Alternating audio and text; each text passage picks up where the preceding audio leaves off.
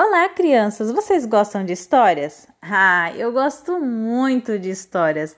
Eu gosto de ouvir e de contar histórias. E hoje eu vou contar mais uma história para vocês. Eu sou Vânia Matias e amo contar história para as crianças. A história de hoje, quem escreveu foi Ana Maria Machado. E o nome da história é Menina Bonita do Laço de Fita. Hoje nós vamos ter uma participação especial da minha pretinha Luara, minha filha. E essa história eu quero oferecer para todas as meninas pretinhas, assim como eu. Vamos para a história de hoje? Era uma vez uma menina linda, linda. Os olhos pareciam duas azeitonas pretas brilhantes, os cabelos enroladinhos e bem negros. A pele era escura e lustrosa, que nem o pelo de uma pantera negra na chuva. Ainda por cima, a mãe gostava de fazer trancinhas no cabelo dela e enfeitar com laços de fitas coloridas. Ela ficava parecendo uma princesa das terras da África ou uma fada do reino do luar. E havia um coelho bem branquinho, com olhos vermelhos e focinho tremelicante. O coelho achava a menina a pessoa mais linda que ele já tinha visto na vida. E pensava assim: ah, quando eu casar, quero ter uma filha pretinha e linda que nem ela. Por isso, um dia ele foi até a casa da menina e perguntou: Menina bonita do laço de fita, quem te fez tão pretinha assim? A menina não sabia, mas inventou. Ah, deve ser porque eu caí na tinta preta quando eu era pequenina.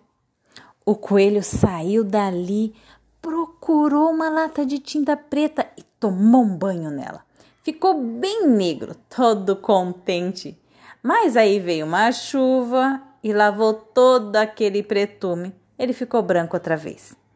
Então ele voltou lá na casa da menina e perguntou outra vez: Menina bonita do laço de fita, qual teu segredo para ser tão pretinha? Ah. A menina não sabia, mas inventou. Ah, deve ser porque eu tomei muito café quando era pequenininha. O coelho saiu dali e tomou tanto café que perdeu o sono e passou a noite toda fazendo xixi, mas não ficou nada preto.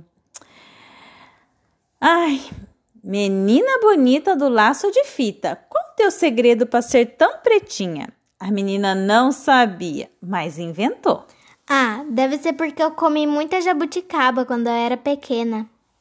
O coelho saiu dali e se empanturrou de jabuticaba até ficar pesadão, sem conseguir nem sair do lugar.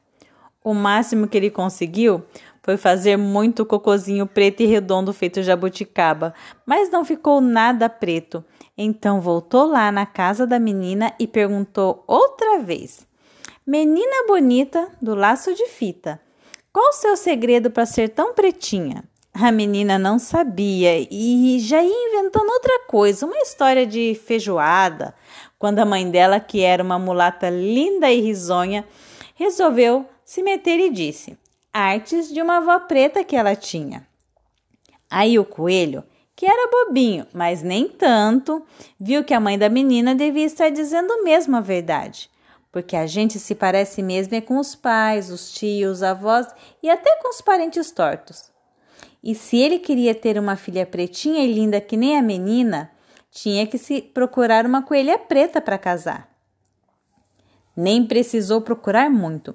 Logo encontrou uma, uma coelhinha escura como a noite, que achava aquele coelho branco uma graça. Foram namorando, casando e tiveram uma ninhada de filhotes. Que coelho, quando desanda ter filhote, não para mais. Tinha coelhos de todas as cores: branco, branco malhado de preto, preto branco, malhado de branco e até uma coelhinha bem pretinha. Já sabe, né? A filhada da tal menina bonita que morava na casa ao lado.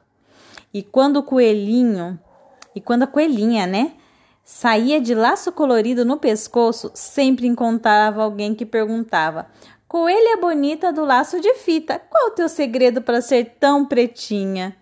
E ela respondia: Conselhos da mãe da minha madrinha. Gostaram da história, crianças? Ai, eu amo essa história que a Ana Maria Machado escreveu.